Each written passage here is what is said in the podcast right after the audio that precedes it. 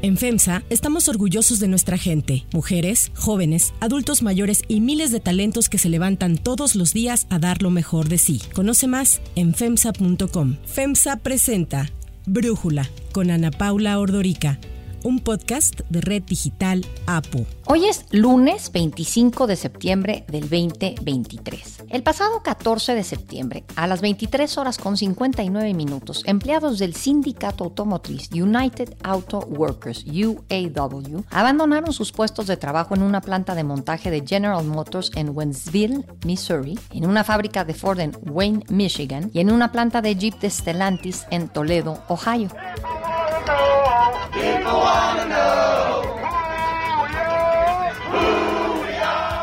Así comenzó la histórica huelga selectiva en contra de las tres grandes automotrices de Estados Unidos convocada por Sean Fain, el presidente del sindicato. Fein señala que esta huelga es la respuesta de su generación a la sentada que ocurrió en los años 30, cuando en 1936 unos 50 trabajadores de General Motors pararon sus máquinas en una planta de Michigan, se sentaron y se declararon en huelga desde el interior de la fábrica para conseguir mejores condiciones de trabajo en la compañía, además de buscar que GM reconociera al sindicato United Automobile Workers como un agente negociador. El sindicato solo tenía un año de existir en ese momento, pero al final de los 44 días de huelga, General Motors no solo reconoció a la UAW como agente negociador de sus trabajadores, además, el acuerdo detonó el número de afiliados a ese sindicato y una oleada de organizaciones sindicales en otras industrias de Estados Unidos. En la huelga actual, United Auto Workers señala que las tres grandes compañías han generado 250 mil millones de dólares en los últimos 10 años. Tan solo en el primer semestre del 2023 han recibido 21 mil millones de dólares en ganancias, por lo que su objetivo no es afectar a la industria, sino conseguir justicia económica y social a través de un contrato, pues precisamente justo. We will shut down the big three. We are not afraid to fight for what we deserve. We will stand up for ourselves. We will stand up for our families. Y es que los salarios en el sector automotriz estadounidense llevan décadas estancados entre los trabajadores de rentas medias y bajas, por lo que los empleados quieren una mayor parte de estas utilidades. En los últimos cuatro años, cada uno de los CEOs de las tres grandes armadoras de vehículos han recibido en promedio un aumento salarial del 40%, mientras que los trabajadores solo han recibido incrementos a sus sueldos de alrededor del 6% en el mismo periodo. Legisladores como el senador Bernie Sanders han mostrado su apoyo al sindicato al destacar la desigualdad de ingresos sin precedentes. In the United States today, at a time of unprecedented income and wealth inequality, weekly wages for the average American worker are actually lower than they were 50 years ago after adjusting for inflation. Quite unbelievable. And that means that despite a massive increase in worker productivity, despite CEOs now making nearly 400 times more than what their employees earn. Los efectos de la huelga ya se empiezan a notar. El miércoles pasado General Motors tuvo que frenar las operaciones de la planta de montaje de Fairfax en Texas por la falta de suministros para la fabricación de vehículos y despidió temporalmente a 2.000 personas. Stellantis despidió a 370 trabajadores de tres plantas de Ohio e Indiana porque producen componentes para la fábrica de Toledo que está en huelga. Para Brújula, Juan Carlos Baker, académico de la Universidad Panamericana y socio fundador de Ansley Consultores, habla sobre el tema. El origen de este conflicto tiene que ver con el entendido de que los trabajadores de esta industria no han recibido eh, una parte de los beneficios que las industrias han recibido del gobierno. Es decir, aquí en tu programa hemos hablado de cómo existe una gran cantidad de incentivos y subsidios que las empresas automotrices han recibido para incrementar su producción, para acelerar la transición a la electromovilidad y pues los trabajadores piensan que esos beneficios no han sido distribuidos de manera justa. Además, Baker señala los efectos que esto tendrá para México va a tener su repercusión en México. No hay que olvidar que la industria automotriz en nuestro país es el motor de las manufacturas. Los últimos números que se dieron a conocer en materia de producción y en materia de exportaciones muestran unos crecimientos muy saludables de doble dígito en ambos rubros y bueno, desde luego el hecho que estas empresas detengan sus actividades en Estados Unidos y que puedan incluso tal vez negociar condiciones con sus sindicatos allá en Estados Unidos, pues va a tener repercusiones acá. Puede ser tal vez un efecto de demostración puede ser también que desde luego el paro de actividades implique que aquí tampoco tengamos el mismo nivel de actividad, lo que se va a redundar en pues pérdida de exportaciones y esperemos que no sea el caso, pero también podría afectar a empleos dentro de nuestro país. El viernes pasado, Sean Fain, presidente del sindicato, convocó a huelgas adicionales contra todas las instalaciones de distribución de piezas de General Motors y de Stellantis, con lo que los trabajadores de 38 centros de 20 estados también se sumaron al paro. Fain afirma que ya se había logrado algunos avances en las negociaciones con Ford, pero no con GM ni con Stellantis. El análisis.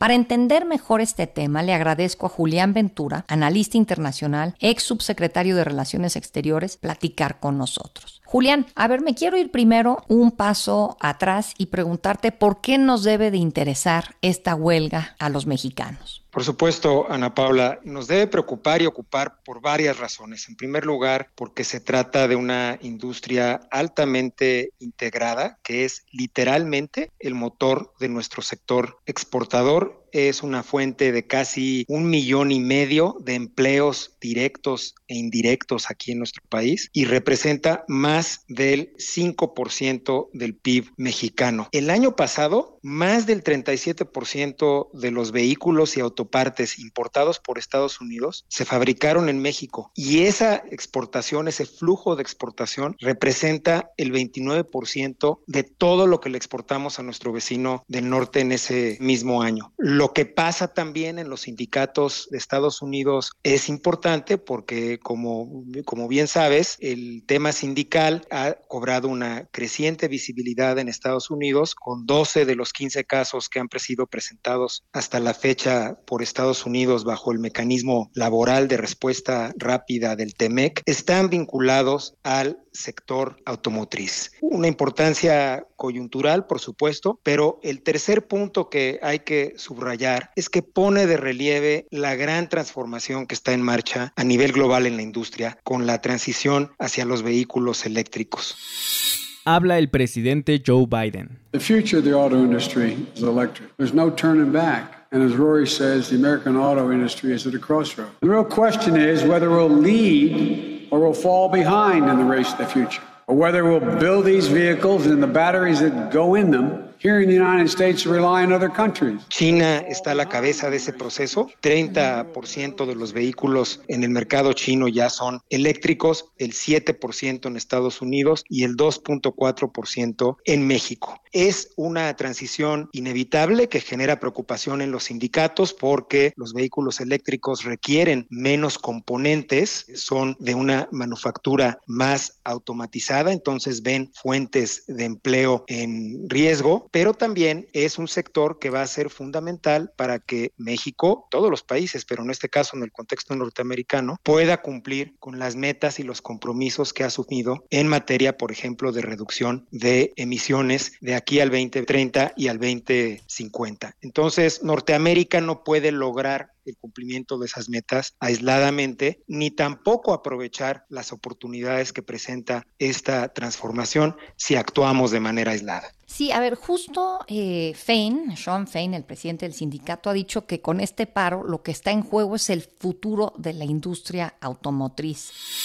Habla Sean Fein, presidente del sindicato United Auto Workers. When I hear the phrase live to fight another day, I want to literally beat the shit out of somebody. We had that embedded in our brains as workers coming through over the years, and it would drive me up a wall when I would hear a leader say live to fight another day. Another day came and went over and over and no one fought. And so our this is our time. This is our we call this our generation defining moment. This is it. Nada más que ellos dicen, nosotros no vamos a permitir que la industria de los vehículos eléctricos se se construya sobre las espaldas de los trabajadores que están ganando sueldos de pobreza mientras los dirigentes y los directivos se llenan las bolsas de dinero del subsidio gubernamental. Y ahí quiero, eh, esto lo saco de una columna que publicó Fein hace unos días. Yo la leí en The Guardian, no sé si salió sindicalizada, seguramente sí, pero ahí él lo que dice es que no quiere que se les obligue a los trabajadores a decidir entre buen trabajo y trabajos verdes. Él dice esto es una elección falsa. Dice que se pueden las dos cosas y esto necesariamente implica un contrato justo para los sindicalizados de la UAW. Ahí entonces quiero preguntarte qué es lo que están pidiendo el sindicato. En este punto está, a mi juicio, la parte medular de la negociación y uno de los temas que separan las posiciones entre las armadoras y el sindicato. Así, por ejemplo, como el sindicato pone sobre la mesa las enormes ganancias, utilidades que han generado las armadoras en los últimos años, solo eh, General Motors el año pasado generó utilidades de más de 10 mil millones de dólares. Dice esa empresa que tan solo en lo que va del año, para transitar hacia la electromovilidad, ha invertido 11 mil millones de dólares y que ese volumen de inversión es necesario para que la transición sea competitiva frente a China y otras empresas en el mercado estadounidense y en el mercado global como Tesla, Toyota, Hyundai, que no están sindicalizados. Entonces lo que han estado haciendo las empresas es hacer proyectos de coinversión, por ejemplo, para la producción de baterías eléctricas en estados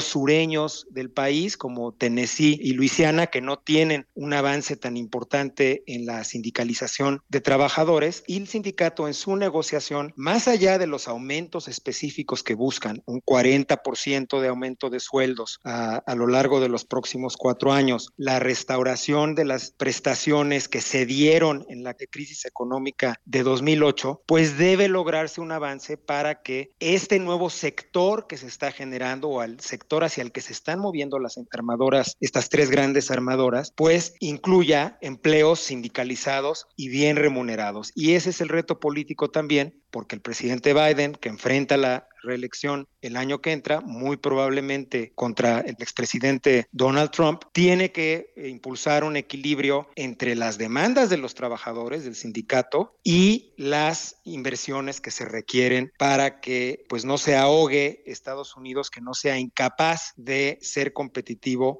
en un sector que él ha identificado como prioritario en su proyecto económico. Habla el presidente Joe Biden. Let's be clear. No one wants a strike. Say it again. No one wants a strike. But I respect workers' right to use their options under the collective bargaining system. And I understand the workers' frustration. Over generations, auto workers sacrificed so much to keep the industry alive and strong, especially through the economic crisis and the pandemic. Workers deserve a fair share of the benefits they help create for an enterprise. Ahí me parece que ah, dices ahorita sobre Tesla, que el que está ganando a todas luces con esta huelga parece que es Tesla, ¿no? Precisamente por no tener a sus trabajadores sindicalizados. ¿Estoy en lo correcto? Exactamente. En este punto se genera una ventaja para empresas no sindicalizadas. Tesla es la emblemática. Los vehículos eléctricos que ya produce Ford, por ejemplo, y General Motors, tienen un precio más alto que los que vende Tesla, precisamente porque hay un diferencial importante en las prestaciones y en los salarios. Por ejemplo, estas batalla mediática que están luchando con el sindicato, ha publicado que su negocio de vehículos eléctricos generó pérdidas de más de 4 mil millones de dólares el año pasado frente a las utilidades que está generando Tesla, por ejemplo. ¿Y hacia dónde crees que va? Primero, pensando en Estados Unidos, pues esto que está ocurriendo. A mí me ha parecido un tema realmente interesante ver este estira y afloje, en donde incluso el, liderazgo de Sean Fain es, es interesante, ¿no? Es, es, es, un líder sindical, pues muy distinto a los que usualmente tenía la UAW antes.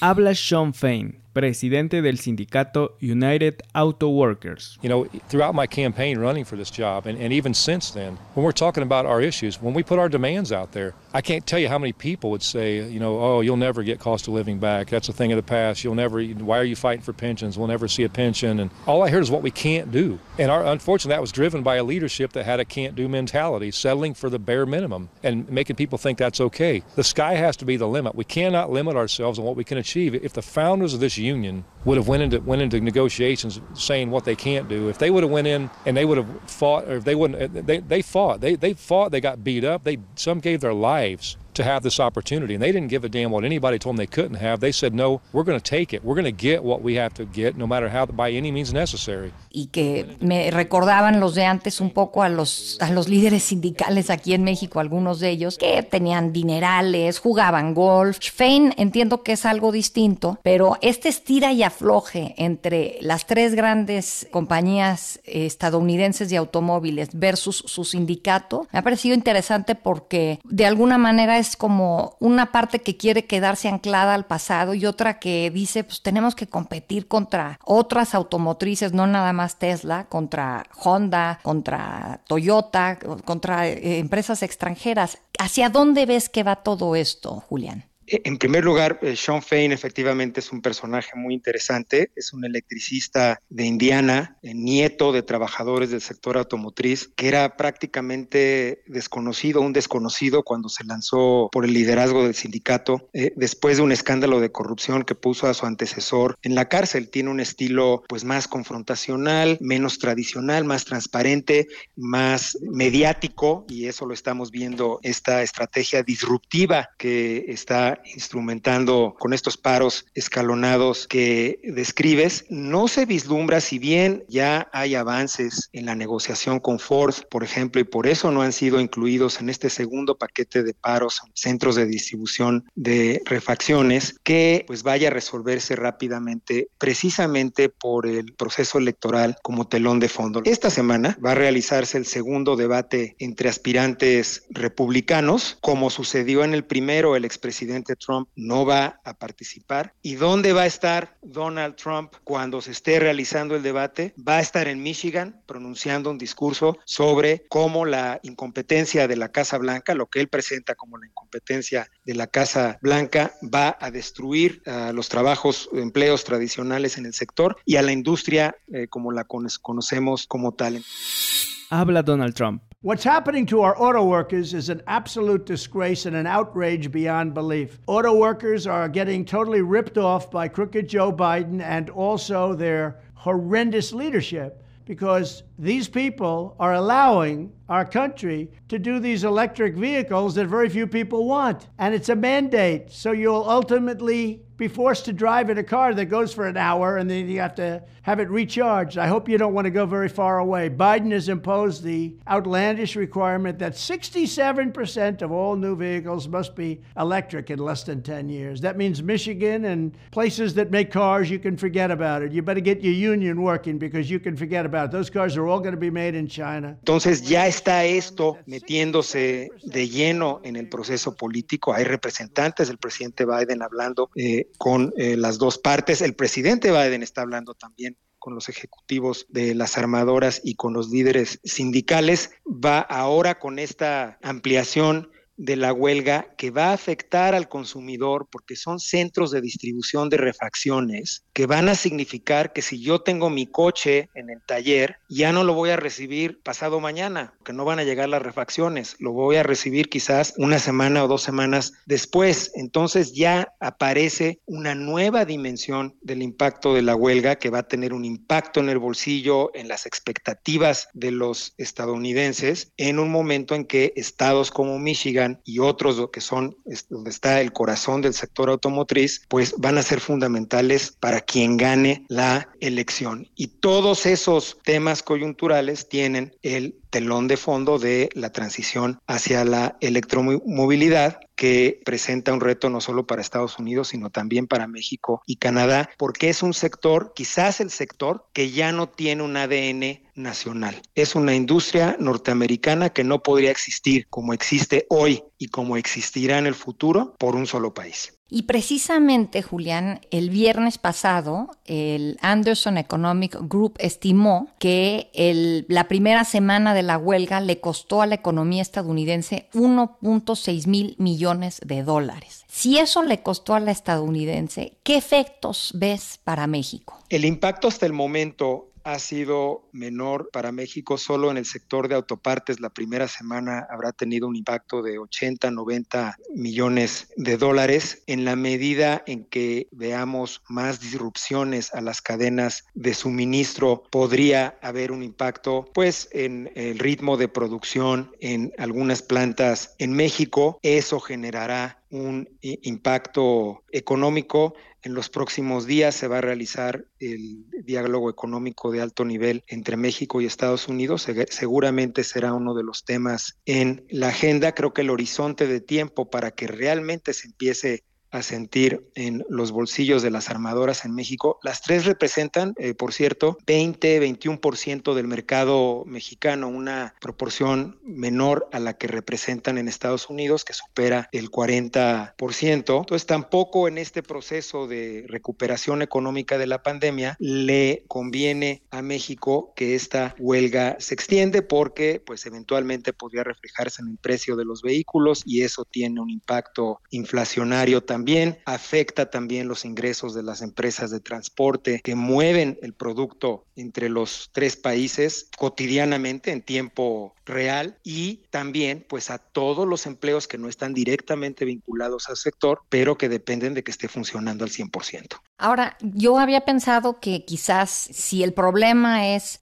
apaciguar a este sindicato, pues algunas de estas plantas y de las propias armadoras dicen, pues, ¿por qué no nos movemos a, México, por ejemplo? Eso no lo ves. Puede haber un efecto coyuntural en, que, en, el que se aumenten líneas de producción de ciertos vehículos en México, que hasta el momento las plantas, las tres armadoras que están detenidas, tienen que ver con, los, eh, con el segmento más caro del mercado, entonces ahí puede haber un rebote positivo eh, para México en la coyuntura, pero el saldo global hacia adelante, si se extiende la huelga, pues necesariamente va a ser negativo para México porque gran parte del negocio y del ingreso que se genera más allá de las armadoras tiene que ver con la industria autopartera mexicana que está muy interconectada no solo en el continente norteamericano, sino hacia las exportaciones vehiculares que tenemos del continente hacia Asia y Europa. Entonces habría un efecto cascada con un saldo negativo en el mediano y en el largo plazo que no le conviene a la industria porque nos resta competitividad y afecta decisiones de inversión que estamos viendo ahorita de manera muy eh, creciente de empresas de Asia, por ejemplo, que están apostándole al mercado norteamericano por la certidumbre que da el TEMEC y por nuestra posición geográfica. Entonces el sector tiene que transitar de esta huelga de manera sostenible. Ahí está el acertijo y el reto político y económico que veremos en las próximas semanas. Julián Ventura, muchísimas gracias por esta plática y este análisis para Brújula. Muchas gracias, Ana Paula. Antes de continuar, quiero pedirles que en la plataforma que nos escuchen, ya sea Spotify, Apple Podcast, la que sea su favorita, que por favor nos califiquen, de preferencia con cinco estrellas, y que también compartan el podcast y comenten lo que les gusta, lo que no, lo que sienten que le podemos mejorar. Ahí en Spotify hay la posibilidad de comentar. Todo esto es para que podamos seguir creciendo y ofreciendo el podcast para ustedes sin costo. Para cerrar el episodio de hoy, los dejo con música de Will Smith. Willard Carroll Smith II, mejor conocido como Will Smith, está cumpliendo 55 años hoy. El actor, rapero y productor de cine estadounidense ha participado en más de 30 películas, ha grabado cuatro álbumes de estudio y entre sus reconocimientos tiene un premio Oscar y 10 Grammys. Es considerado por la revista Forbes como la estrella más financiable de todo el mundo.